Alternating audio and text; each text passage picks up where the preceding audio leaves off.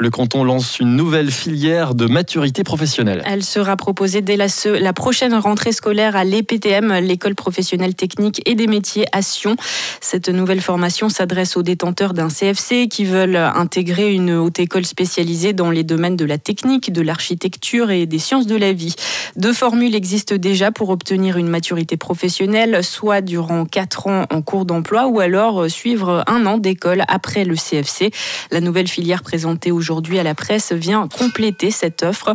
Patrick Genoux, chef de section maturité à l'EPTM. C'est pour donner une alternative aux jeunes qui souhaitent se former en vue notamment de devenir ingénieur. Euh, on s'est rendu compte qu'il y avait certaines, certains critères qui faisaient que les jeunes avaient un petit peu plus de difficultés à suivre une formation, notamment une formation de maturité professionnelle à plein temps. Alors ça peut être simplement des raisons financières, c'est difficile de financer ses études si on ne peut pas travailler à côté tout simplement, mais on a aussi remarqué que certains avaient besoin de plus de temps pour s'organiser pour leur travail individuel ou simplement qui souhaitaient euh, continuer à travailler en entreprise et c'était aussi un des critères qui était important à respecter, c'est-à-dire de donner la possibilité aux entreprises de garder les jeunes chez eux deux ans de plus. Cette nouvelle filière associe enseignement à l'école, cours en ligne et séquences d'auto-apprentissage accompagnés. Un vrai défi pour les professeurs.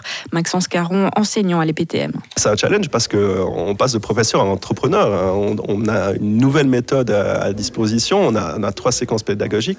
On doit vraiment euh, ben, réfléchir de manière pointue à ces séquences parce que ben, c'est pas la même chose d'arriver tous les jours en classe que d'arriver un jour en classe puis le lendemain à distance et puis le soir on est en autonomie. Donc on, on doit vraiment être agile et puis réussir à, s'adapter à, ce qui va se passer parce qu'on on sera dans une méthode entrepreneuriale. Peut-être y aura des échecs, des choses qui vont bien fonctionner, moins bien fonctionner. Et du coup, il va falloir vraiment euh, pouvoir euh, être agile dans notre enseignement. Les inscriptions pour cette nouvelle filière sont ouvertes jusqu'au 30 avril. Une dizaine de jeunes sont déjà inscrits et une classe devrait donc ouvrir en septembre prochain. C'était un sujet préparé par Nathalie Terretta.